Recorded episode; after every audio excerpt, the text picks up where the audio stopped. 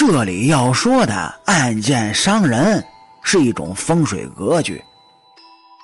风水学上有一句话叫做“院中若有暗箭房，家中缺少当家郎”，指的呢其实就是大房的后面建了一间的小房，就叫做暗箭房。如果这样，就会克男主人。我这里说的是一种地势的风水，暗箭伤人煞。暗箭房呢，只是伤害本家的男主，可是遇见了这种风水煞，可能会有几家都会受到伤害。我小时候呢，都是几代人住在一起的。我家的老房子是东边的第二家，西边属第三家。我今天要说的就是西边第一家的事儿。准确点说呢，是西边第一家和他的前后院因为他们在一条竖线上。在我很小的时候就知道这几家有奶奶，最前面呢是朱奶奶，我家最西边的是王奶奶，最后边的是孙奶奶，可是都没有爷爷。小的时候呢，我也不把这事儿放心上，反正有奶奶，那就喊奶奶呗。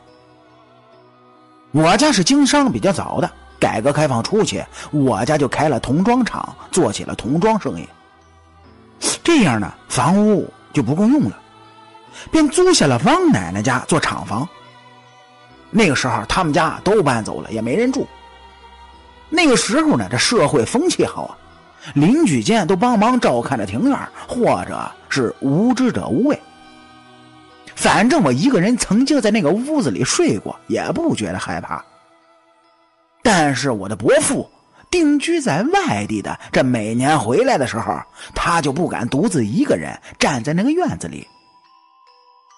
为此呢，我数次的都嘲笑，说他胆小。伯父呢对此也不做辩解，倒是爷爷。说到伯父小的时候，曾经在那个院子里看见过鬼火，是至今不能忘怀。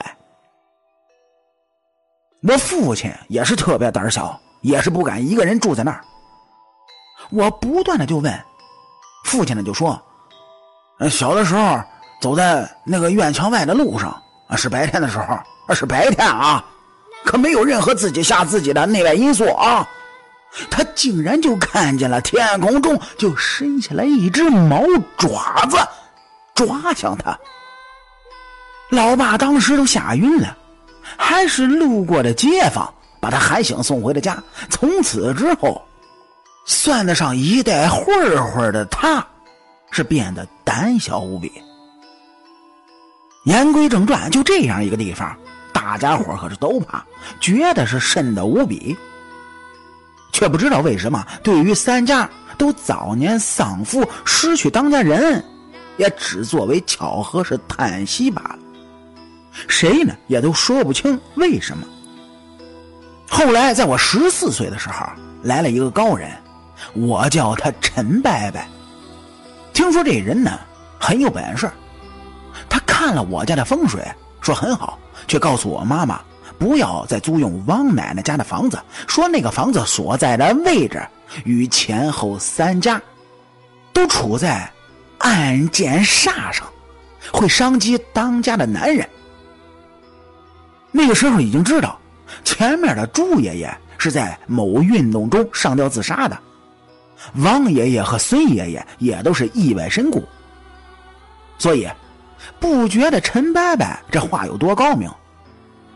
可是后来发生的事儿，就让我想起岳云鹏的表情。我的天哪！那是在我十八岁的时候，朱奶奶的儿子都搬走了，只剩下小儿子跟他住在老宅里。结果这个儿子喝酒过甚，是酒精中毒，不到四十就去了世了。王奶奶唯一的儿子癌症去世的，孙奶奶的长子跳楼自杀了。去年我家的老房子动迁，我回去就办手续，见到了这三个奶奶，八十好几岁了，仍然健硕。只是朱奶奶一个人生活，我那天也只见到她孙女回来。王奶奶的儿子去世时留下了一儿一女，结果孙子也病逝了。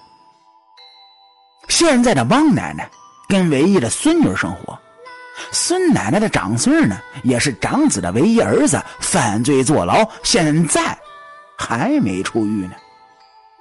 把这些事情林林总总全都联系在一起，再想想陈伯伯的话，不由得惊叹：我国的风水学那是博大精深，总不会所有的巧合都凑在了这三家吧？好在啊那一片的老宅现在呢都已经动迁了，这案件再也不能伤人了。